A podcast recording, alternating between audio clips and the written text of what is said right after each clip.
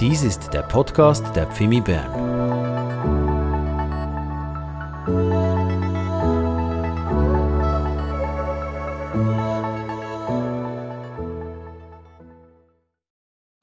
Oh, Jesus Christus, du bist der König, den wir anbeten, den wir erheben. Dir gehört das Lob, dir gehört unsere Anbetung, dir gehört alle Ehre.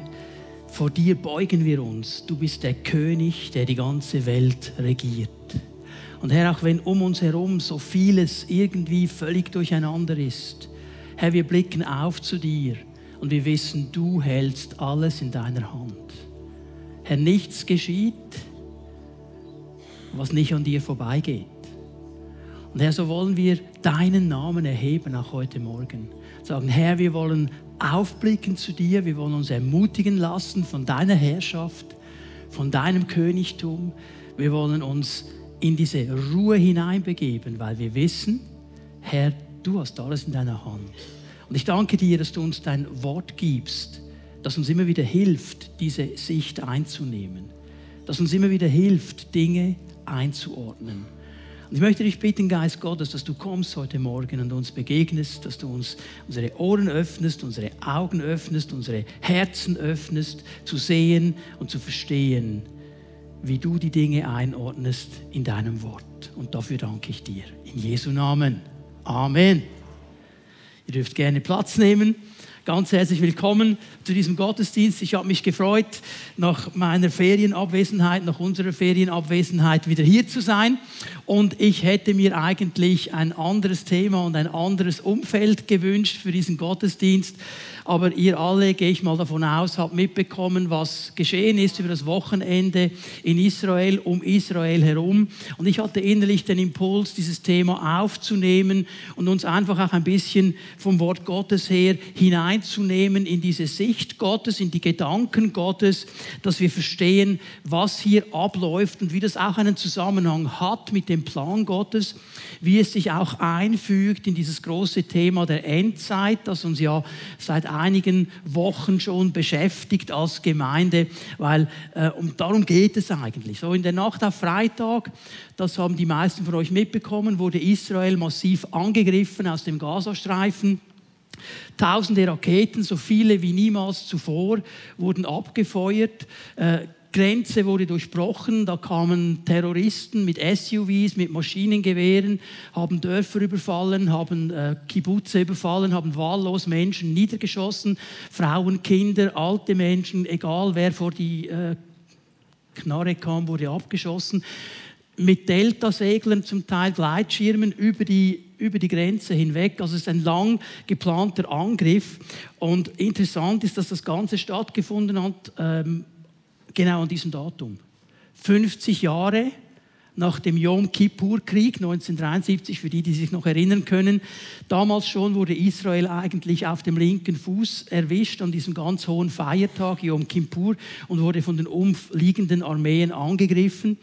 Und jetzt gerade wieder kommt Israel aus dem Sukkot-Fest, aus dem Laubhüttenfest. Eine ganze Woche lang wurde gefeiert, wurde darüber nachgedacht, dass Israel erlöst worden ist aus der Sklavenschaft, durch die Wüste geführt worden ist hinein ins verheißene Land. Das ist der Inhalt des Sukkot, des Laubhüttenfestes. Da erinnert sich Israel an dieses Heilshandeln Gottes, indem sie eben in Laubhütten wohnen, also so pro forma. Okay? Das ist der Gedanke. Und der letzte Tag, der Samstag, also gestern, war Simchat Torah.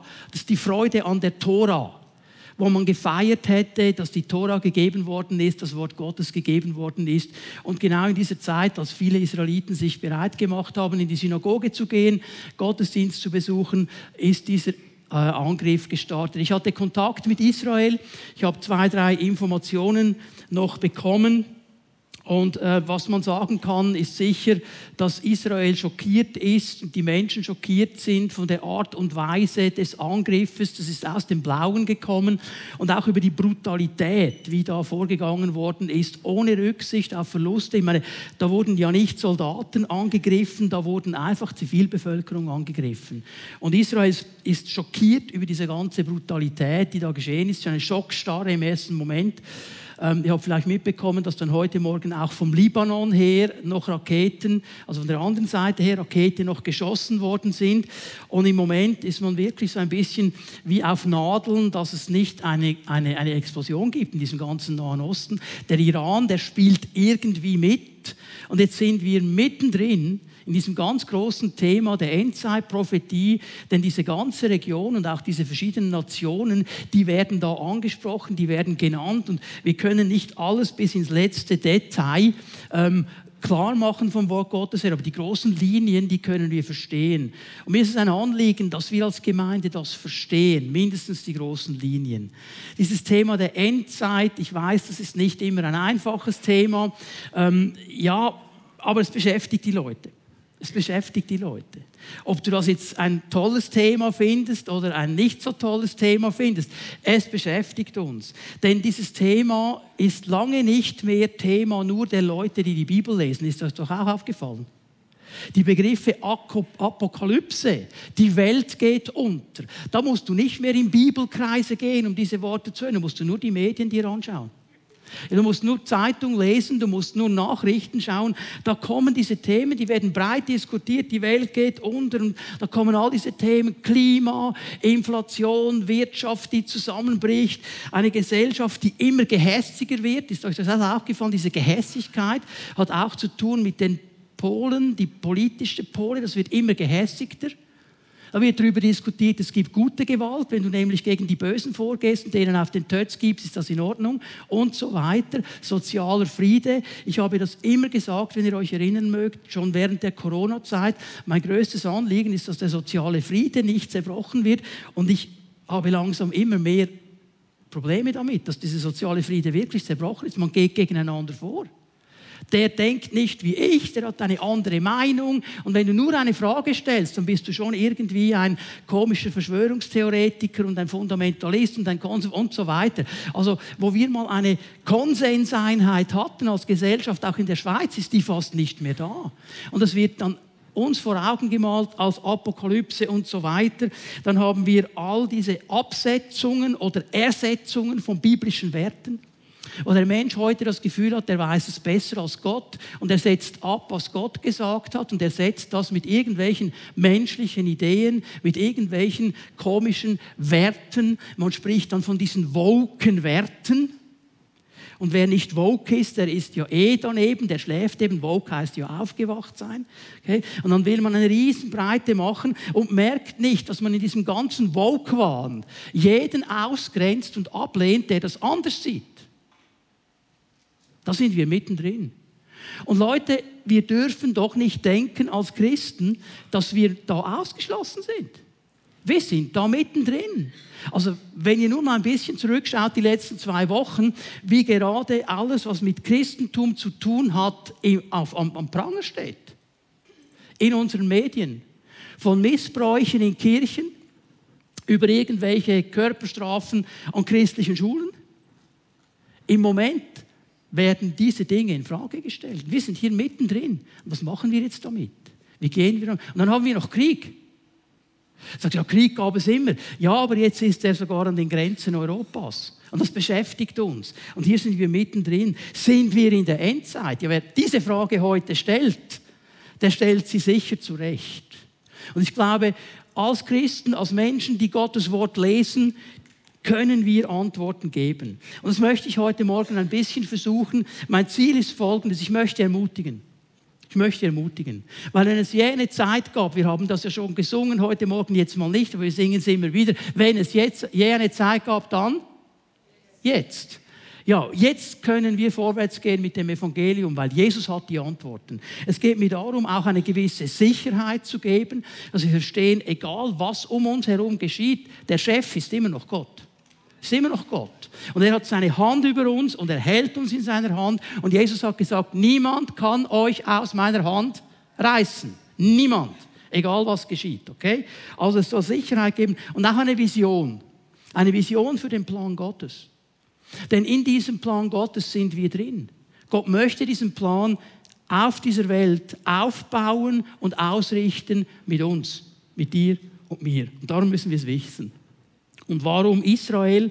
Weil Israel, und das werde ich aufzeigen in dieser Botschaft heute Morgen, eine ganz, ganz wichtige Rolle spielt in diesem Endzeitplan Gottes. Du kannst Israel da nicht wegdiskutieren. Egal, was du für ein Verhältnis hast, egal wie du Israel findest, egal, was du denkst darüber. Aber Israel ist in diesem ganzen Plan Gottes für die letzte Zeit ein ganz wichtiger Player. Und darum müssen wir wissen, um was es geht. Jetzt schlagen wir miteinander das Lukas-Evangelium auf auf Lukas 21, Vers 28. Ähm, ich warne dich vor, spitz mal deinen Schreiber. Äh, ich werde einiges an Bibelstellen euch geben. Ich kann die nicht alle auslegen heute Morgen. Da fehlt mir einfach die Zeit dazu. Aber schreib sie dir auf und lies sie dann zu Hause in Ruhe noch einmal nach.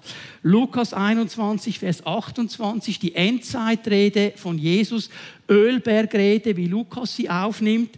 Und er sagt hier seinen Jüngern folgendes, wenn diese Dinge zu geschehen beginnen. Von was für Dingen spricht er? Wenn du den Zusammenhang liest, die Verse, die vorher stehen, er spricht von Verführung. Er spricht von Menschen, die kommen und Leute, die an Gott glauben, an die Bibel glauben, wegziehen wollen in eine andere Richtung. Die dir sagen, ja, das kannst du heute nicht mehr so eng sehen. Ja, die Bibel kannst du nicht wörtlich nehmen. Du kannst nicht glauben, dass das das Wort Gottes ist. Und es gibt doch einen einfacheren Weg. Geistliche Verführung. Sie suchen Menschen, irre zu führen. Dann wird berichtet von Krieg. Und da haben wir genug auf unserem Planeten. Nicht nur in der Ukraine, nicht nur jetzt in Israel. Syrien geht vergessen. Somalia geht andere Momente gehen vergessen. Wir rennen von Höhepunkt zu Höhepunkt und merken gar nicht mehr, was sonst noch läuft. Wer hat mitbekommen, dass in Afghanistan über dieses Wochenende ein Erdbeben war, 2000 Tote? Es geht unter neben all dem anderen. Soziale Unruhen. Jesus spricht hier in Lukas von Rebellion, von sozialer Rebellion, von Unruhen und er spricht von Erdbeben. Und er sagt, wenn das anfängt zu geschehen, schau, was Jesus sagt, richtet euch auf, fasst Mut, denn dann ist eure Erlösung neu. Was er damit meint, ist, dann ist die Zeit, wo ich zurückkomme, neu. Jetzt hätten wir gerne, dass er uns definiert, was neu genau heißt. Macht er nicht. Macht er nicht. Aber er sagt, es geht nicht mehr lange. Es geht nicht mehr lang. Okay, Gott hat ein anderes Zeitverständnis als wir. Das haben wir, glaube ich, schon gemerkt. Aber es ist neu. Also in diesem Moment sagt er, wo all diese Dinge geschehen, wo du die mitbekommst. Und also wir leben ja in einer Gesellschaft, die bekommen diese Dinge mit. Wir sind weltweit vernetzt. Wenn irgendwo irgendwer von einer Mücke gestochen wird auf dem anderen Seite des Planeten, merken wir das in den sozialen Medien. Der geht dann auf TikTok und macht einen Moskitotanz oder irgendwas und wir bekommen es mit. Wir sind völlig vernetzt, wir wissen all diese Dinge. Und er sagt, wenn ihr all diese Dinge hört, dann richtet euch auf und fasst Mut. Die Erlösung ist neu. Und dann, ab Vers 29, schreibt er das auf, ich kann das jetzt nicht alles auslegen, bringt er ein Bild eine Illustration und er spricht von einem ganz bestimmten Baum, vom Feigenbaum. Und der Feigenbaum in der Prophetie ist ein Bild auf Israel. Wenn der Feigenbaum blüht, wenn es ihn gibt, wenn er da ist, wenn er Frucht hervorbringt. Sage, das ist diese Zeit. Also Israel, der Feigenbaum, spielt eine ganz, ganz wichtige Rolle. Und Jerusalem spielt eine wichtige Rolle in diesen ganzen endzeitlichen Prophetien im Alten Testament, im Neuen Testament. Und hier dürfen wir nie vergessen, Jesus war kein Europäer, kein Schweizer, kein Amerikaner. Jesus war ein Israeli, ein Jude. Er ist in diesem Nahen Osten aufgewachsen. Das ist sein Umfeld. Die Jünger waren keine Schweizer. Das ist wie ein Buchhalter Nötzli. Alles andere, das waren Israelis, die kannten diese Prophetien, die kannten das Alte Testament, die wussten, um was es geht. Sie kennen diese prophetischen Aussagen, sie leben in diese prophetischen Aussagen. Und das Neue Testament, das zusammenhängt mit dem Alten Testament. Ohne Altes Testament kein Neues Testament. Wir machen es uns manchmal locker. Oh, im Alten Testament gibt es so viele Dinge, die sind schwierig zu verstehen. Wir lesen mal das Neue, das ist besser. Du kannst das Neue ohne das Alte nicht haben, das gehört immer zusammen. Und diese Linie wird aufgenommen im Neuen Testament. Und auch da wird ganz klar darüber gesprochen, bis hin zum Buch der Offenbarung, was Gott für einen Plan hat. Und darum ist es völlig logisch, was hier in, Apostelgeschichte 1, da gehen wir hin miteinander, Apostelgeschichte 1, was jetzt hier geschieht. Jetzt müssen wir denken oder versuchen zu denken, wie diese Juden gedacht haben. Jesus sagt, hey, jetzt geht es dann los. Jetzt gibt es Ankündigungen. Und als sie das gehört haben, Jesus spricht ja von der Verheißung des Heiligen Geistes, ich werde euch taufen mit Geist und mit Feuer. Und als die Jünger das gehört haben, für sie war der Fall klar. Die Frage war eigentlich für sie alle klar. Ja, wirst du jetzt das israelische Reich wieder aufbauen? Wirst du jetzt kommen, wirst du jetzt das Königreich Israel wieder aufbauen und du wirst regieren. Das war für sie völlig logischer Gedanke, weil darüber haben die Propheten des Alten Testamentes gesprochen. Es wird eine Zeit des Friedens geben auf dieser Welt, wo der Friedenskönig Jesus Christus in Jerusalem, in der Stadt des Friedens, regieren wird, sichtbar für alle. Alle Völker, alle Nationen werden das mitbekommen. Das war für sie die absolut logische Frage. Und interessant ist, wie Jesus reagiert. Er gibt ihnen eine zweiteilige Antwort. Er sagt ihnen in Vers 7, es steht euch nicht zu, Zeitspannen und Zeitpunkte zu kennen. Er sagt, Leute, ihr habt die große Linie gesehen. Das, was ihr mich fragt, ist richtig, dass wir irgendwann kommen. Aber nicht jetzt. Und die Zeitpunkte und die Zeitabläufe, That's not your business. Das geht euch nichts an. Das muss euch nicht beschäftigen. Das wird kommen, ich habe es gesagt. Aber euch beschäftigt es nicht. Was muss euch beschäftigen? Und jetzt kommt der zweite Teil der Antwort. Vers 8. Ihr werdet Kraft empfangen, wenn der Heilige Geist auf euch kommt und ihr werdet meine Zeugen sein. Ihr, liebe Jünger, liebe Gemeinde, konzentriert euch auf den Zeugendienst. Gebt Zeugnis über das, was ich getan habe. Gebt Zeugnis über die Möglichkeit der Erlösung in Jesus. Gebt Zeugnis über das Kreuz. Gebt Zeugnis über den Frieden, den wir finden können mit Gott und mit den Menschen in Jesus Christus. Das ist eure Aufgabe. Also auch an uns als Gemeinde immer wieder ganz wichtig, lasst uns aufhören zu rechnen. Lasst uns aufhören zu rechnen. Die Zeitabläufe, das ist nicht unsere Sache. Unsere Sache ist, wir haben einen Auftrag, Zeugen zu sein.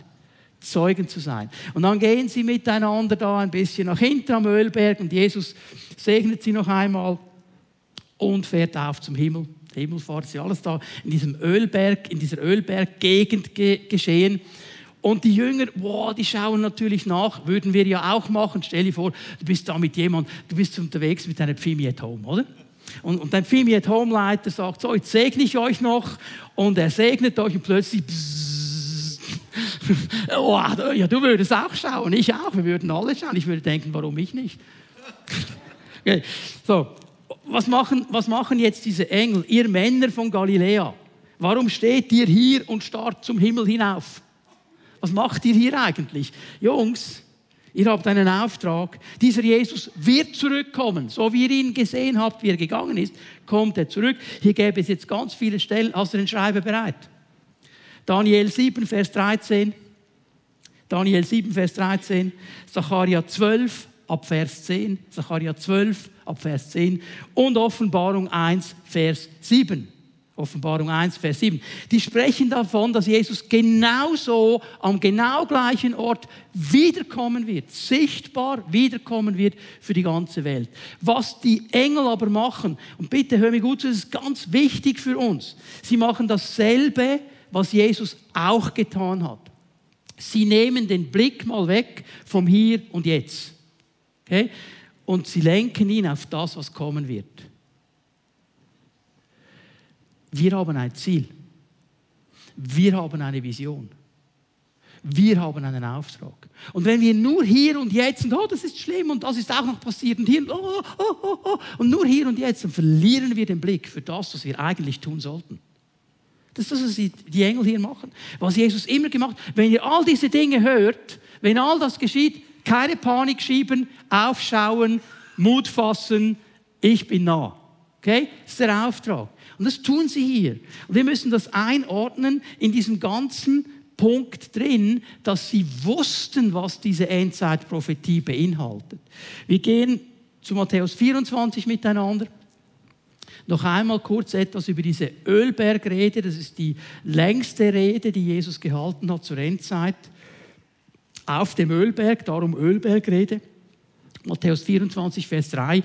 Als Jesus auf dem Ölberg saß mit seinen Jüngern allein war, wandten sie sich an ihn um und baten, sag uns doch, wann wird das geschehen?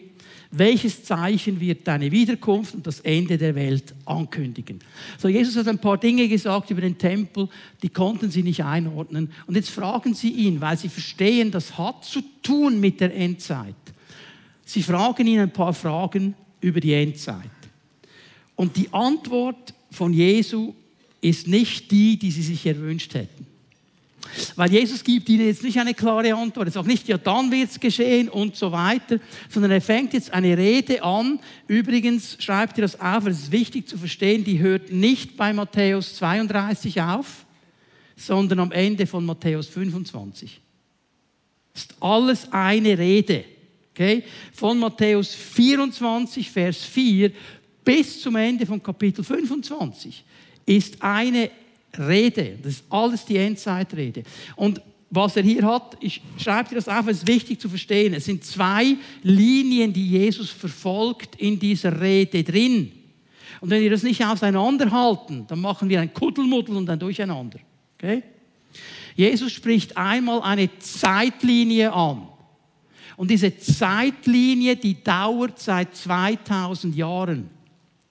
Also er hat damals vor 2000 Jahren plus minus darüber gesprochen und er spricht eine Zeitlinie an. Heute wissen wir, es sind über 2000 Jahre. Also es ist noch nicht alles erfüllt. Das ist mal die Zeitleiste. Okay?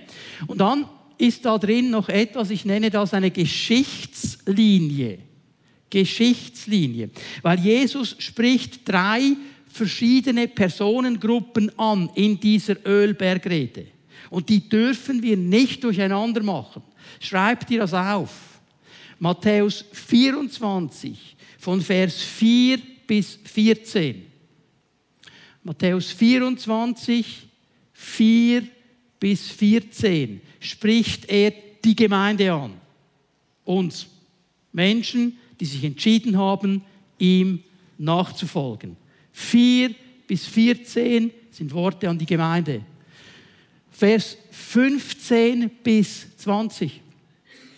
15 bis 20 ist Israel angesprochen als Nation. Und da geht es dann vor allem auch um das, was sich 70 nach Christus schrecklich erfüllt hat, dass Israel überfallen wird, der Tempel zerstört wird. Okay? Also dieser kleine Part, da geht es um Israel. Und dann von Vers 21 bis 31 spricht er die ganze Welt an, global. Alle zusammen. Okay? Und dann schließt er ab mit Gleichnissen. All diese Gleichnisse, die da kommen, also das Gleichnis von den Jungfrauen und so weiter, all diese Gleichnisse, die haben zu tun mit der Endzeit. Die sind in diesem Setting gesagt als Illustration. Und was Jesus jetzt macht, ist, dass er nicht die Frage so beantwortet, wie die Jünger und wir es uns gewünscht hätten, nämlich so ganz klar, okay, 2025 werde ich zurückkommen, Viertel nach fünf am Nachmittag. Da kommt er noch darauf an, wo du bist. Weil Viertel nach drei am Nachmittag ist bei uns was anderes als in Amerika. Verstehen wir? Macht er aber nicht. Was er macht, und ich sage es noch einmal, er gibt Vision, er gibt Hoffnung und ein Ziel. Und er sagt, Leute, ihr habt einen Auftrag. Und darum müssen wir uns immer wieder ausrichten an diesem Wort Gottes. Sind wir da noch dran? Haben wir noch die richtige Vision? Haben wir die Hoffnung? Haben wir das Ziel vor Augen? Diese Zeichen, die Jesus anspricht, die müssen wir zuerst einmal richtig einordnen. Jetzt gehen wir ein bisschen hinein in diese Endzeitrede. Weil in dieser Ölbergrede, wir haben es gehört bei Lukas, wir werden es hier sehen bei Matthäus, spricht Jesus von Zeichen. Die Zeichen, die geschehen, Kriege, Erdbeben, Hungersnöte und so weiter. All diese Dinge, all diese Dinge, Jesus gibt hier keinen Zeithinweis. Er sagt nicht, wann das geschehen wird, er weist auf Prozesse hin. Er sagt, das wird geschehen. Das wird geschehen. Es wird geschehen. Können wir nichts dagegen machen, es wird geschehen. Und diese Ereignisse, die werden sich prozessartig verdichten. Die werden immer krasser werden. Sie gehen immer schneller hintereinander. Warum sage ich das? Weil Jesus uns ein ganz interessantes Bild nämlich gibt. In Vers 8. Und wer jetzt gut aufgepasst hat vorhin, der weiß, an wen dieses Wort geht. Nicht an die ganze Welt, nicht an Israel, an wen geht es? An uns, an die Gemeinde. Der Gemeinde sagt er hier jetzt etwas. Das alles ist erst der Anfang, es ist wie der Beginn von Geburtswehen. Dieses Bild soll uns helfen, den Verlauf der Ereignisse zu verstehen. Er sagt, Leute, was ich euch gesagt habe, liebe Gemeinde, das sollst du wissen. All diese Dinge, die ich dir hier jetzt gesagt habe, die werden kommen. Und du musst daran denken, dass sie sich wie in einer Schwangerschaft verhalten werden. Es ist der Beginn der Wehen. Und so viel habe ich gelernt. Ich war selber nie schwanger. Ich war mitschwanger, dreimal mindestens. Okay? Und was habe ich gelernt ist, den Wehen geht immer eine Schwangerschaft voraus. Ja, wenn du nicht schwanger bist, keine Wehen. Und diese Wehen, die lösen die Schwangerschaft nicht aus. Die ist schon da. Aber, aber, diese Wehen zeigen dir etwas. Das Ende der Schwangerschaft ist neu. Die Geburt steht bevor. Und immer dann, wenn die Wehen anfangen stärker zu werden und zeitlich in Abständen kürzer, dann wird der Mann nervös. Weil jetzt weiß, muss ich meine Frau bringen. Unbedingt. Also jetzt, okay, also das wissen wir. Und das sagt Jesus seiner Gemeinde. Es ist wie dieser Vergleich der Wehen. Das heißt, Verführung Verfolgung, soziale Unruhe, dass Menschen gegeneinander losgehen wegen ihrer Meinungen. Diese Kriege, diese Katastrophen, die hat es immer schon gegeben und es wird sie immer geben. Aber die Intensität und die Intervalle, die Zeitabstände werden kürzer und die Intensität nimmt zu. Das sagt er. Das sagt er. Das ist der Punkt hier. Das Zweite, was er sagt, ist in Vers 35 und das ist jetzt eigentlich schon in einem Gleichnis drin. Das heißt, er sagt das der Gemeinde, er sagt es Israel, er sagt es der ganzen Welt. Alle, die hören wollen. Es ist interessant, dass wenn Jesus Gleichnisse sagt, hat er immer wieder mal den Punkt, wer Ohren hat zu hören, der. Da musst du einfach nur Ohren haben. Das ist das Einzige, was du haben musst. Und was er hier sagt in diesem Gleichnis, Himmel und Erde werden vergehen. Leute, Himmel und Erde werden vergehen. Habt ihr es gelesen? So toll der Planet ist, so schön der Planet ist, er wird vergehen. Gott hat noch was anderes bereit. Das, wird vergehen. das heißt nicht, dass wir fahrlässig damit umgehen. Das heißt nicht, dass wir Ressourcen kaputt machen. Das heißt es nicht.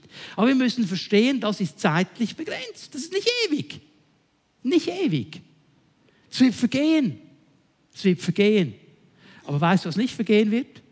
Meine Worte werden nicht vergehen. Diese Bibel, wenn du sie im iPad hast, wenn du sie gebunden hast, wie immer sie dabei hast, diese Worte werden nicht vergehen. Die werden ewig bleiben. Und mit dem sagt er, Leute, dieses Wort, dieses ewige Wort ist immer die Richtlinie. Du musst immer wieder dich ausrichten an diesem Wort. Du musst dich immer wieder kalibrieren. Dieses Wort ist die Norm.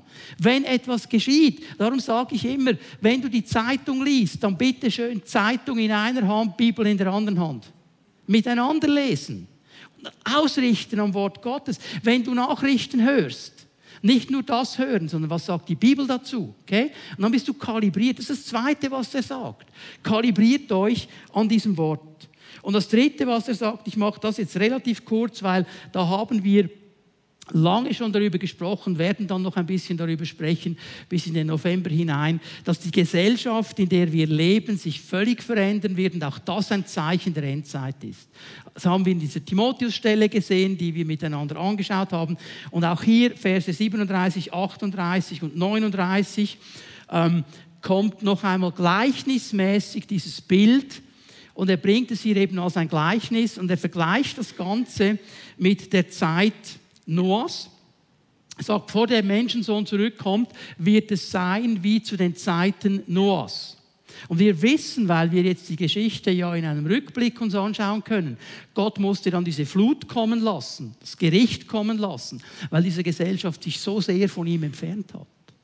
Und er sagt, es wird genauso sein. Die Leute werden Party machen, die werden ihr Leben feiern, die werden und so weiter. Und es wird alles so ganz normal weitergehen, bis zu dem Tag, an dem Noah in die Arche ging. Und dann ging es los. Okay? Und dann in Vers 39, sie merkten nichts, sie merkten nichts, sie merkten nichts, bis die Flut hereinbrach und sie hinwegraffte. So wird es auch bei der Wiederkunft des Menschensohnes sein. Es ist nicht tragisch, dass wir uns in der Schweiz entschuldigen müssen, dass wir an ein christliches Buch glauben. Du kannst jede Hundsverlochete machen. Du kannst machen, was du willst. Du kannst glauben, was du willst. Aber wenn du sagst, ich glaube an ein christliches Buch, konservativer Fundamentalist. Tragisch. Tragisch. Das war genauso. Jetzt eine Frage, die ich euch stelle. Haben die Leute gemerkt, dass Noah ein Schiff baut? Was haben die gedacht, als der Regen kam? Die wollten da rein. Die wollten da rein. Und es gab eine Türe und diese Türe hat Gott geschlossen. Und wenn Gott eine Türe schließt, ist sie zu. Wer da nicht drin war, Game Over. Und in diesem Sinne möchte ich mal den Zeugendienst, den wir haben heute mit diesem Schiffsbau vergleichen. Die Menschen sollen hören. Sie sollen hören. Sie müssen hören, dass es eine Arche gibt. Sie müssen hören, dass es eine Rettung gibt. Sie müssen das hören. Und im Gegensatz zu Noah, wenn ich diese Endzeitabläufe richtig einordne, werden die dann noch sieben Jahre Zeit haben. Weil das ganz große Zeichen wird sein, wenn dann die Gemeinde Jesu weg ist, die Arche mal so in diesem Sinne abgehoben hat. Und wenn sie dann nicht wissen, weil sie es von dir im Voraus gehört haben. Ja? Collins, du bei deiner Arbeit den Leuten sagst, Leute, das glaube ich, das wird kommen. Und irgendwann, schwupp, ist Colin weg. Und die anderen sind noch da. Ui, hat Collins doch recht gehabt. Vielleicht sollten wir uns doch Gedanken machen.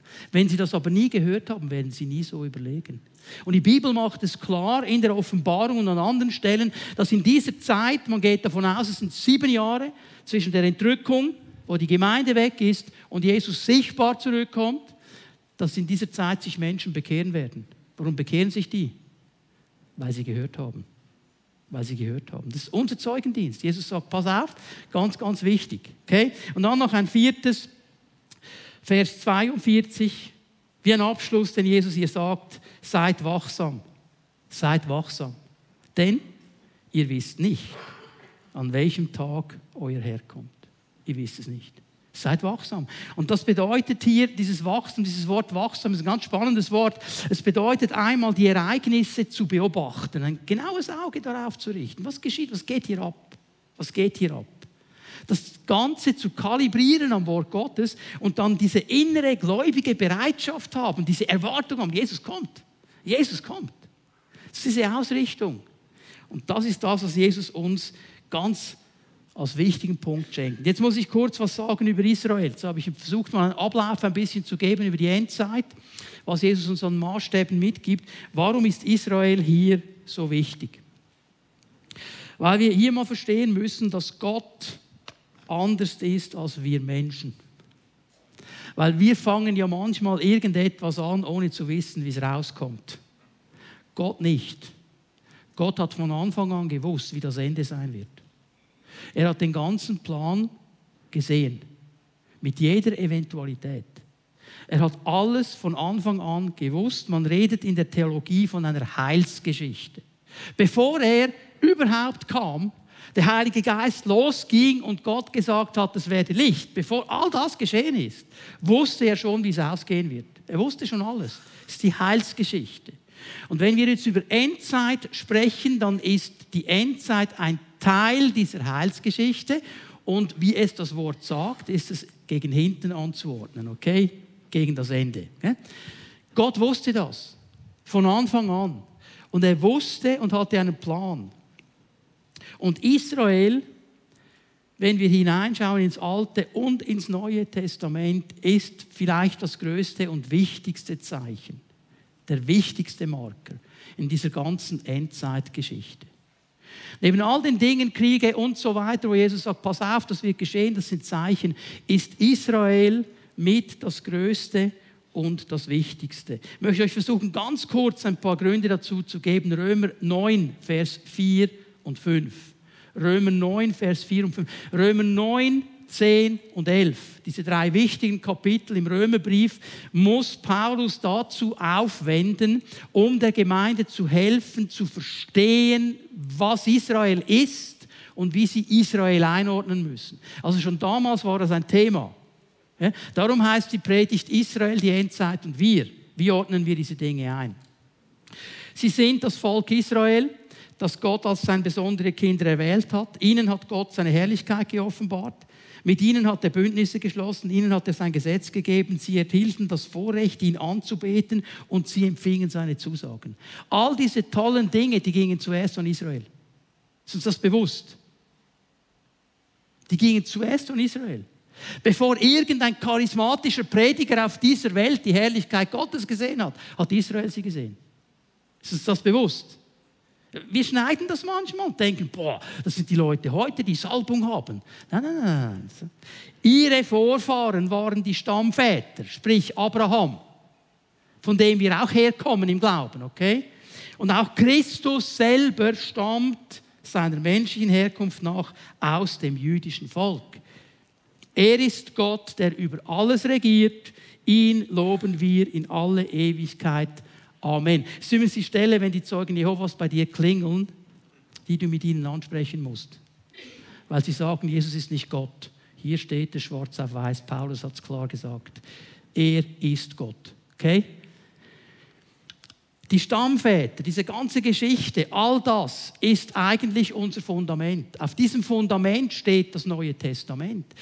Dieses Volk, das dann nach Ägypten gegangen ist, von Mose befreit worden ist, durch Gott äh, befreit worden ist, durch das Meer geführt worden ist, durch die Wüste geführt worden ist, ins verheißene Land hineingeführt worden ist, mit Gott begonnen hat, das Land eingenommen hat, dann untreu geworden ist. Gott musste ein Exil zulassen. Sie wurden nach Babylon gebracht, kamen nach 70 Jahren wieder zurück, haben das wieder bevölkert, haben den Tempel wieder aufgebaut, wurden wieder ungehorsam. Zur Zeit Jesus waren die Römer da und 70 nach Christus wird der Tempel noch einmal zerstört und das ganze Volk auf die ganze Welt zerstreut, weil sie wieder nicht klar mit Gott gegangen sind. Das ist der Punkt hier. Was war das Ziel Gottes mit diesem Volk? Schaut ihr noch einmal genau hinein, was steht in Vers 4. Ihnen wurde die Herrlichkeit offenbart. Das heißt, sie hatten ein Verständnis von Gott. Was sollten sie damit machen? Ein Zeugnis sein für die Nationen. Israel hatte den Auftrag, Zeugnis zu sein für alle anderen Nationen. Gott hat nicht erst mit Jesus Christus gedacht, jetzt nehme ich die Schweizer auch noch mit. Oder die Amerikaner und die Latinos und was wir alles sind. Alle anderen Völker. Die Goim heißt es im Hebräischen. Goim. Alle anderen. Die wollte er von Anfang an gewinnen durch Israel. Er hat ihnen die Herrlichkeit gezeigt. Er hat ihnen die Bünde gegeben. Er hat ihnen das Wort gegeben. Sie hatten das Vorrecht, ihn anzubeten. Sie sollten vorausgehen. Das war das Ziel Gottes mit Israel. Israel hat das leider nicht geschafft. Das wäre jetzt eine Predigt für sich. Aber es war immer das Ziel Gottes. Und die biblische Prophetie macht klar, Israel wird den Bund brechen, was sie dann auch gemacht haben. Es wird immer wieder zum Exil kommen und der allergrößte Supergau, der war sicher der 70 nach Christus, als der Tempel zerstört worden ist und Israel als Nation in diesem Sinne und als Land aufgehört hat zu existieren. Die wurden zerstreut in die ganze Welt. Und jetzt gehen wir miteinander zu Jesaja. Jesaja 11, die Verse 11 und 12. Schau mal, was Jesaja hier sagt. Und es wird geschehen an jenem Tag. Es wird einen bestimmten Tag geben, einen bestimmten Moment geben. Und wenn Gott von Tagen spricht, dann denkt er nicht 24 Stunden. Okay? Er denkt an die Zeitabläufe. Es wird eine Zeit geben, da wird der Herr, schau genau, was hier steht, zum zweiten Mal, siehst du das? zum zweiten Mal seine Hand ausstrecken, um den Überrest seines Volkes, der übrig geblieben ist, loszukaufen. Aus Assyrien, aus Ägypten, aus Patros und Kusch, aus Elam und Sinear, aus Hamad und von den Inseln des Meeres, von der ganzen Welt. Ich werde sie wieder zurückholen. Ich werde sie wieder zurückholen. Ich zahle einen Preis dafür. Wir wissen, was dieser Preis ist. Unser Herr Jesus Christus am Kreuz von Golgatha hat diesen Preis bezahlt. Das wird kommen. Und er wird für die Heidenvölker ein Banner aufrichten. Interessant, das bezieht sich auf die Hand des Herrn, die wieder wirkt, auf die Wirksamkeit Gottes. Das wird wie ein Banner sein. Was ist ein Banner? Zu Kriegszeiten damals hatte jede, jedes Bataillon ihren Banner. Und wenn die da gekämpft haben miteinander und die wussten, wo sind meine Leute, sie haben das Banner gesucht. Ah, da, da kann ich mich, mitten im Gewühl, da sind meine Leute. Und was Gott sagen will, mit Israel habe ich ein Banner aufgerichtet. Für alle Nationen. Ihr könnt euch ausrichten daran. Ich habe mit ihnen, mit ihnen mein Werk getan. Und sie sollen ein Zeichen für euch sein, dass ich der lebendige Gott bin. Aber ich will euch mit dabei haben. Ihr sollt auch dabei sein. Ich werde die Verjagten Israels sammeln, die zerstreuten Judas zusammenbringen von den vier Enden der Erde. Und dann ein paar Kapitel weiter hinten, ich lese die Stelle nicht, Jesaja 66, Vers 7 und 8, du kannst es dann für dich lesen. Toppt er es noch und sagt, hey, gab es das schon einmal in der Geschichte, dass an einem Tag an ein, und jetzt meint er 24 Stunden, an einem Tag eine Nation geboren worden ist. Gab es das schon mal? Gab es noch nie, doch es gibt es einmal geben. Ein Land und eine Nation. Wisst ihr, was der Tag ist? 14. Mai 1948. An einem Tag wurde der moderne Staat Israel gegründet. Niemand hatte das auf dem Radar. Niemand hatte daran gedacht. An einem Tag, 1700 oder 1878 Jahre nach der Zerstreuung, vor 75 Jahren, kam dieser große Marker. Und Ben Gurion hat das ausgesprochen. Israel ist wieder eine Nation. Interessant, es waren ja clevere Leute, nicht? Wisst ihr, wann er das gemacht hat? Um 16 Uhr am Nachmittag, kurz vor dem Sabbat. hat er das noch klar gemacht. Interessant, elf Minuten später als erstes Land anerkennen die USA das Land Israel. Was aber auch gleichzeitig, fast gleichzeitig geschehen ist, Ägypten, Transjordanien, Syrien, Libanon und Irak greifen Israel an. Sofort. Also die sind noch nicht mal richtig auf der Welt, geht schon los. Und das ist die Geschichte dieses Landes. Und dann kommt es zu einem Unabhängigkeitskrieg. Israel gewinnt ihn. 1967, Sechstagekrieg. Israel gewinnt ihn. 1973, Yom Kippur-Krieg. Israel gewinnt ihn. Jetzt könntest du weiterzählen weil Gott seine Hand über diese Nation hält. Leg dich nicht mit Israel an. Ja, echt, Leute. Und es ging dann weiter, konstante Bedrohung durch Terrorismus, durch Raketen. Der Kampf um Jerusalem, es geht immer um dieses Jerusalem. Jerusalem ist der Zahnkapfel. Jerusalem, die Stadt des Friedens, Jerusalem, bedeutet eigentlich einmal die Gründung, die Feste des Friedens, kann aber auch übersetzt werden als Stadt des Friedens. Interessant, oder? Stadt des Friedens, Jerusalem ist die umstrittenste Stadt, die es gibt auf dieser Welt. Und eine der verrücktesten Städte. Also, Jesus sagt, sie ist die Stadt des großen Königs.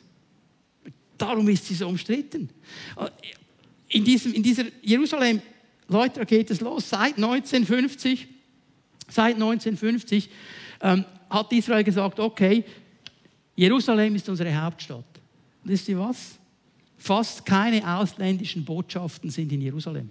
Die sind alle in Tel Aviv. Einige Ausnahmen, die Amerikaner haben dann das nachgezogen, die haben das wirklich gemacht. Und ein paar andere auch. Warum? Weil jeder weiß, wenn ich mich für Jerusalem ausspreche, lege ich mich mit ganz vielen Leuten an. Weil die Juden und die Christen und die Moslems haben Anspruch auf diese Stadt. Alle drei Religionen sagen, das ist eine wichtige Stadt für uns. Und die kämpfen darum. Darum haben wir diese ganzen Konflikte. Es sind eigentlich oft religiöse Konflikte. Und darum ist Jerusalem eine so krasse Stadt. Es gibt ein Jerusalem-Syndrom. Habt ihr von dem schon gehört? Ja? Also Leute, die nach Jerusalem gehen, die durchknallen. Und plötzlich das Gefühl haben, sie seien Mose oder Maria Magdalena oder irgendwer. Die knallen durch. Das ist eine religiös aufgeladene Stadt für alle, die mal da waren oder mal mitkommen werden, kann ich euch schon vorwarnen. Es ist so religiös aufgeladen, es ist verrückt. Und die Leute werden verrückt. Es ist Religion überall und darum wird gekämpft. Um diesen kleinen Flecken Erde. Und Zacharia 12, Vers 3, er hat es so gesagt, Jerusalem wird ein Laststein für alle Völker. Alle, die versuchen, ihn aufzuheben, werden sich schwer daran verletzen. Das hat, wurde alles schon gesagt, also was sich vor unseren Augen abspielt. Und Leute, es geht nicht um die Gebiete, die angegriffen worden sind, jetzt im Süden um Tel Aviv. Es geht um Jerusalem. Das Ganze heißt Al-Aqsa-Revolte. Das ist dieses Teil, das da steht, wo der Tempel stand. Da, das ist der Punkt. So heißt diese ganze Operation bei der Hamas. An jenem Tag spricht der Herr, werde ich alle Pferde scheu machen und ihre Reiter in Panik versetzen. Auf das Volk von Juda werde ich ein Auge haben, die Pferde der Völker aber werde ich alle blind machen. ja, alles vorausgesagt, diese ganze Wirren. Jetzt könnte ich auch noch ganz viele Bibelstellen nachliefern. Ich möchte noch einen letzten Punkt machen. Was machen wir jetzt mit dieser ganzen Sache? Wie gehen wir jetzt mit diesem Zeichen Israel um? Was machen wir jetzt? Also, ich bin hier in Bern, ich bin ja nicht im Nahen Osten, ich finde es tragisch, was geschieht, aber hat mit mir ja nichts zu tun. Warum nicht? Oder warum doch? Was wir sehen hier, und das ist der wichtige Punkt, bitte nimm den mit. Wenn du alle anderen Bibelstellen vergisst, nimm diese Punkte jetzt mit, okay? Gott sitzt auf dem Thron. Er hat einen Plan. Mit Israel, mit der Schweiz, mit der Ukraine, mit Russland, mit allen. Mit allen. Die haben vielleicht schon das Gefühl, sie seien die Chefen. Der Chef ist er. Okay? Also das müssen wir wissen. Egal was geschieht, Gott regiert. Gott regiert. Und er hat uns in seinem Wort diese großen Linien prophetisch aufgezeigt. Und er zeigt sie uns nicht darum auf, damit wir irgendwie unsere Neugierde befriedigt bekommen, sondern dass wir unseren Auftrag nicht vergessen. Dass wir nicht vergessen, dass wir hier als Zeugen gesetzt wären, um den Leuten zu sagen, was Gottes Gedanken sind. 2. Petrus 1, Vers 19. 2. Petrus 1, Vers 19. Darüber hinaus sagt er, was meint er? Er meint die Erfahrung. Er sagt, ich war auf diesem Berg, ich habe die Verklärung Jesu gesehen, ich habe die Stimme des Vaters gehört, ich war da. Das ist eine Erfahrung. Aber er sagt, es gibt etwas Wichtigeres als jede Erfahrung. Wir sind manchmal so erfahrungsgetrieben. Oh, musst du da in den Gottesdienst gehen? Wenn die Lobpreis machen, also, ist mir eigentlich egal. Hauptsache der Herr wird angebetet, ob mit oder nicht. Und er sagt, es gibt etwas Wichtigeres als Erfahrung. Wir haben die Botschaft der Propheten, die durch und durch zuverlässig ist. Ihr tut gut daran, euch an sie zu halten. Denn sie ist wie eine Lampe, die an einem dunklen Ort scheint.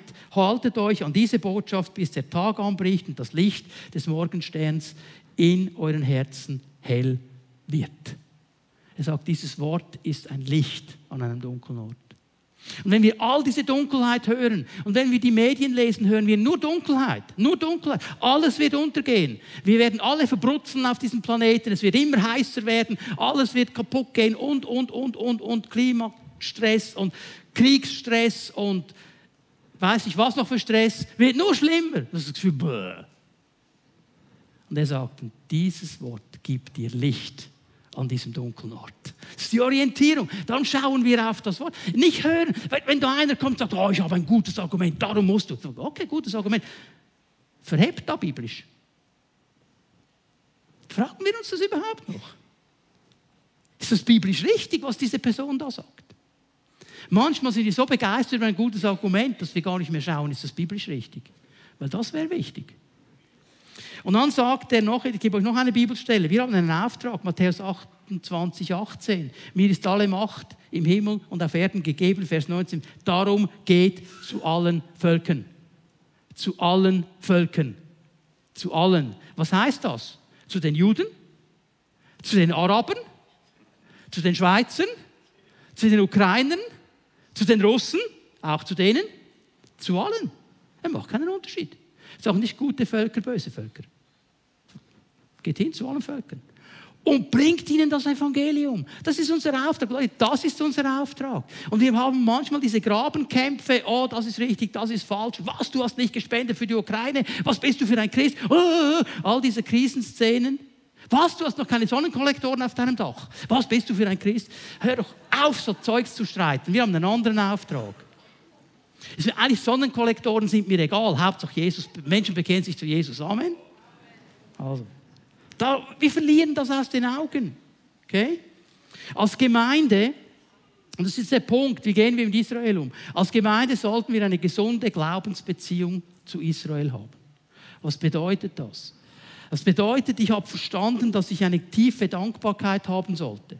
Weil, Römer 9, Vers 4, all das, was ich heute an Segen genießen darf, kommt aus diesem Fundament kommt aus diesem Volk. Die haben viel falsch gemacht, aber auch viel richtig. Und wir sind heute eingepfropft in diesen Segen. Epheser 2. Wir sind nicht mehr Goim, wir sind nicht mehr Heiden. Wir sind hineingenommen in den Haushalt Gottes. Wir sind heute Brüder und Schwestern. Und das heißt nicht jeder Jude, der sagt, ich bin ein Jude, ist dein Bruder und deine Schwester. Habe ich das verstanden? Aber jeder Jude, der sagt, ich glaube, dass Jesus der Messias ist, und den habe ich angenommen, der ist mein Bruder und meine Schwester. Und dann sagt Jesus nicht, wenn er uns mal alle zusammen hat, oh, das ist ein jüdischer Bruder, der ist mehr wert als du. Das sagt er nicht. Sagt nur die Schweizer da unten, die Juden da vorne, sagt er nicht. Leute, wir sind Brüder und Schwestern, egal woher wir kommen. Amen. Müssen wir verstehen. Und dann braucht es aber eben auch keine falsche Einseitigkeit. Warum betone ich diesen Dinge? Eben wegen der falschen Einseitigkeit. Dass es manchmal Christen gibt, die haben das ein bisschen zu fest inhaliert und haben das Gefühl, ah, die Juden sind eine andere Kollektion oder eine andere äh, Kategorie von Menschen und alles, was Israel macht, ist gut und alles, was Israel macht, ist toll. Israel ist ein säkularer Staat. Ist uns das bewusst? Die meisten Menschen glauben nicht an die Torah. Aber wir verklären das, das ist falsch. Und dagegen wehre ich mich immer wieder. Was machen wir jetzt damit? Psalm 122, Vers 6. Wünscht Jerusalem Frieden. Sha'alu, sprecht das aus. Betet das. Soll Frieden sein in Jerusalem. Es ist die Stadt des Friedens. Okay? Ruhe mögen finden, die dich lieben. Sie sollen sicher sein, sie sollen ruhig sein, sie sollen Wohlstand haben. Das ist das, was wir tun können. Wir können es im Gebet aussprechen, wir können das proklamieren, können uns eins machen mit diesem Psalmvers. Aber weißt du, was mir hier wichtig ist? Bitte hör mir jetzt gut zu. Gott braucht mich und dich nicht, um seinen Plan umzusetzen. Oh, jemand hat mir mal gesagt, oh, wisst ihr, warum ihr keine Erweckung habt in der Pfimi Bern? Jetzt bin ich gespannt weil ihr nicht jeden Sonntag Jerusalem segnet.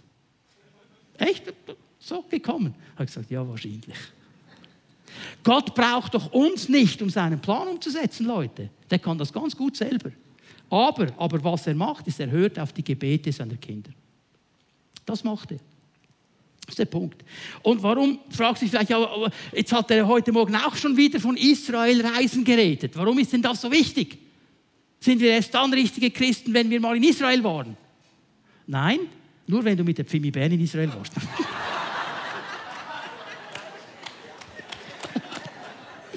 okay, war ein Witz. Kannst du streichen, okay. Nein. Also übrigens, wenn du mich fragst, ja, ich gehe davon aus, dass wir in, in gut sechs Wochen gehen werden. Ich gehe mal davon aus. Mal schauen, was geschieht. Ja. Warum ist das wichtig? Einmal, ich sage es mal so, du kannst einem Gebet Hände und Füße geben.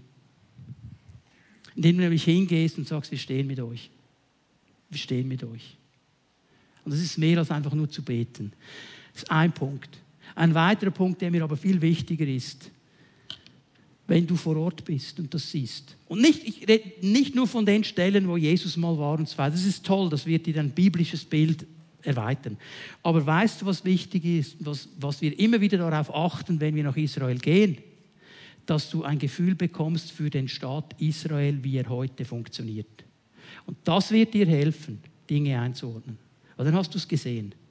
Weil das, was die Medien uns berichten, das stimmt nicht immer ganz genau.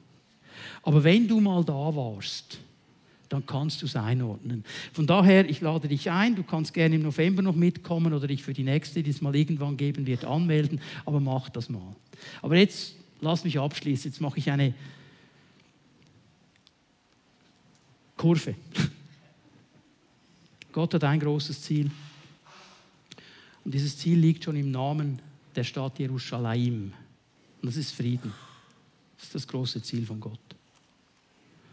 Es wird irgendwann dieses Friedensreich geben, wenn Jesus regiert. Das ist das Endziel. Und weißt du, wir können heute lange über Frieden diskutieren. Frieden wird nur durch Jesus Christus möglich sein. Nur durch Jesus Christus. Durch keine politischen Pläne, durch keine anderen Aktionen, nur durch Jesus Christus. Schreibt ihr auf, Jesaja 9, Vers 5. Auch hier hat Jesaja prophetisch gesprochen über dieses Kind, über diesen Sohn, der kommen wird und dessen Herrschaft oder die Herrschaft auf seiner Schulter ist und er bekommt verschiedene Namen und ein Name, den er bekommt, ist Friedefürst. Friedefürst. Dieser Jesus Christus ist der Friedefürst. Und Frieden, Frieden kannst du nur durch ihn bekommen. Jetzt mache ich einen wichtigen Punkt. Bitte, Frieden muss in mir und dir beginnen. Frieden muss in mir und dir beginnen. Wer keinen echten Frieden in sich hat, kann auch keinen Frieden aufrichten. Der weiß nämlich gar nicht, von was er spricht. Wenn du selber nicht Frieden hast, kannst du nicht Frieden haben. Und ich spreche nicht mal jetzt von der globalen, nationalen Ebene, in diesen Konfliktsituationen. Ich spreche ganz einfach von deinem und meinem Leben, wo wir auch immer wieder Konfliktsituationen haben, wo wir auch immer wieder Frieden suchen müssen, Friedenstifter sein sollen. Und ich sage dir, wir werden es nicht schaffen, wenn wir nicht mit dem Friedenfürst unterwegs sind. Und dieser Friedefürst, Jesus Christus, er hat etwas Wichtiges gesagt. Johannes 14, Vers 27. Frieden hinterlasse ich euch, meinen Frieden gebe ich euch. Nicht einen Frieden, wie die Welt ihn gibt, gebe ich euch. Euer Herz beunruhigt sich nicht und verzage nicht. Dieser Friede, den er gibt, hilft uns innerlich ruhig zu werden, hilft uns den Mut zu behalten, hilft uns ausgerichtet zu bleiben. Und Jesus sagt zwei wichtige Dinge. Er sagt, es ist dieser Friede, den ich euch hinterlasse. Es ist mein Frieden, mein, der kommt von mir. Aber dann sagt er noch etwas, ich gebe ihn euch. Ich gebe ihn euch. Ihr könnt ihn mitnehmen. Da, wo ihr hingeht, da soll dieser Friede sein. Ihr sollt Kinder des Friedens sein. Söhne und Töchter des Friedens. Ihr sollt diesen Frieden erleben und ihr sollt ihn weitertragen zu anderen Menschen. Aber ich kann nur weitertragen, was ich selber habe. Du kannst dir Johannes 16, Vers 33 noch aufschreiben.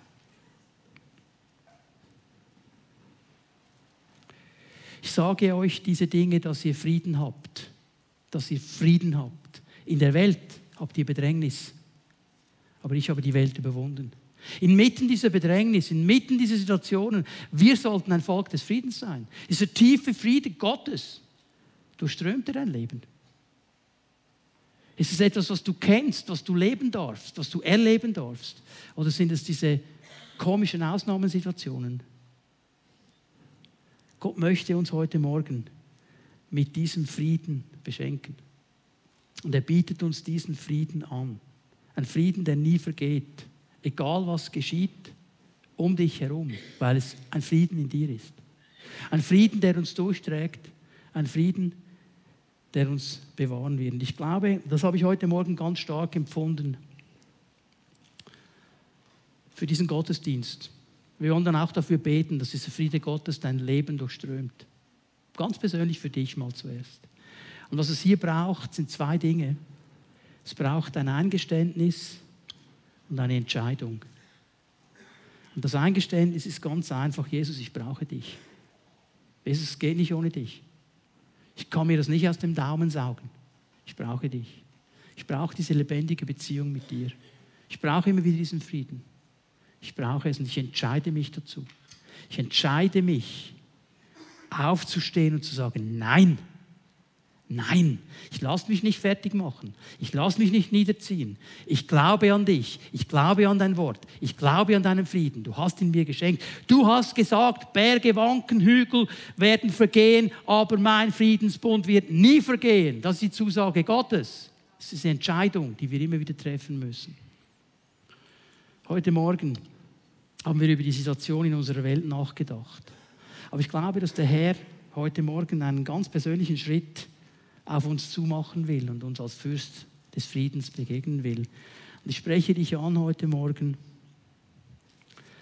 wo du in der Situation bist, dass diese äußeren Konflikte, die du erlebst und tagtäglich hörst, und ich spreche nicht nur von den Medien, ich spreche vielleicht auch von Situationen, wo du Konflikte hast in deiner Familie, in deiner Ehebeziehung, mit deinen Kindern, an deinem Arbeitsort, wo du Konflikte hast, weil das Geld nicht mehr reicht und, und, und. All diese Konflikte, die äußerlich an uns herangetragen werden, weißt du was? Die werden zu inneren Konflikten. Die fangen an zu nagen in uns. Sie fangen an, uns auszuhöhlen. Gott möchte dir Frieden anbieten. Ich habe nicht gesagt, er hat die Lösung für dich jetzt gleich bereit. Aber Frieden bedeutet in dieser Situation, die mich eigentlich auslaugen sollte, fühle ich mich geborgen in ihm. Und ich weiß, dass ich weiß, dass ich weiß, dass ich weiß, dass ich weiß, dass er zum richtigen Zeitpunkt kommt und mir begegnen wird. Das sind vielleicht Dinge, die dir Angst machen, das höhlt uns aus. Es gibt vielleicht Dinge in der Beziehung, der du stehst, die dich aushöhlen. Such den Frieden Gottes. Es ist vielleicht eine Krankheitsnot. Du hast schon so viele Male gebetet, es scheint nicht aufzuhören. Vielleicht bei einem deiner Kinder. Gott möchte Frieden geben heute Morgen. Er möchte dir diese Position des Friedens geben. Denn all diese Dinge, die wollen unseren Frieden stehlen. Und wenn wir den Frieden nicht mehr haben, dann verlieren wir die Vision und das Ziel und den Mut, vorwärts zu gehen. Das ist der Punkt. Können wir aufstehen miteinander? Die Lobpreise werden nach vorne kommen.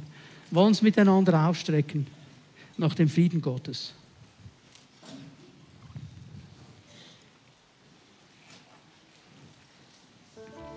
Darf ich bitten, dass wir für einen Moment unsere Augen schließen? Dass niemand herumschaut. Und wenn wir so vor dem Herrn jetzt stehen, möchte ich dich einfach fragen, bist du hier heute Morgen und du sagst, ich brauche diesen Frieden von Gott? Vielleicht hast du das noch gar nie erlebt. Du hast diesen Friedefürst Jesus Christus noch gar nie eingeladen, dein Friedefürst zu sein. Dann ist heute Morgen der Moment. Aber vielleicht sagst du, ich kenne diesen Jesus, aber dieser Friede ist nicht mehr da. Aus irgendwelchen Gründen ist er nicht mehr da. Und ich strecke mich aus nach diesem Frieden. Und wenn du das bist, während wir unsere Augen geschlossen halten, möchte ich dich einfach einladen, dass du da, wo du bist, deine Hand ausstreckst zu ihm dass ich sie sehen kann. Und dann werde ich gerne für dich beten. Streck deine Hand aus zu ihm, sag, ja, dieser Friede Gottes, ich brauche den ganz neu. Und ich ergreife den ganz neu. Ja, streck deine Hand aus zu ihm. Sag ihm, Jesus, hier bin ich, ich brauche diesen Frieden.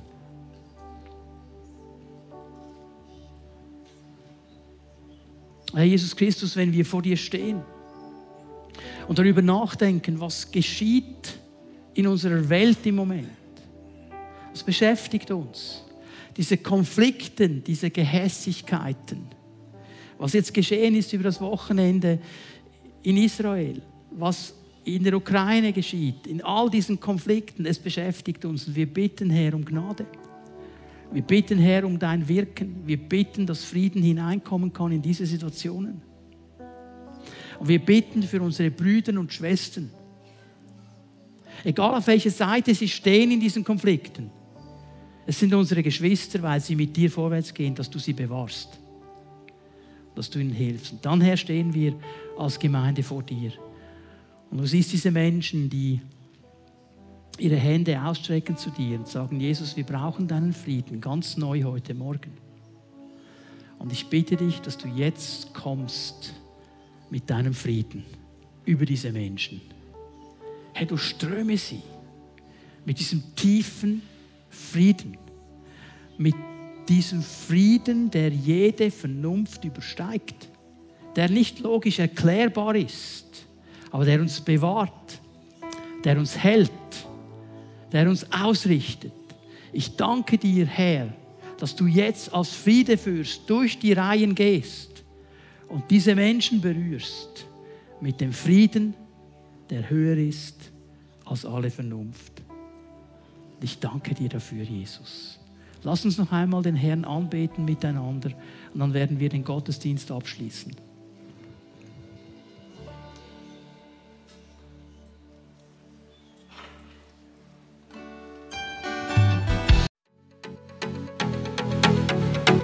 Wenn Sie sich durch diese Verkündigung angesprochen fühlen, nehmen Sie doch mit uns Kontakt auf unter info at fimibern.ch. Wir sind gerne für Sie da. Gottes Segen und auf Wiederhören.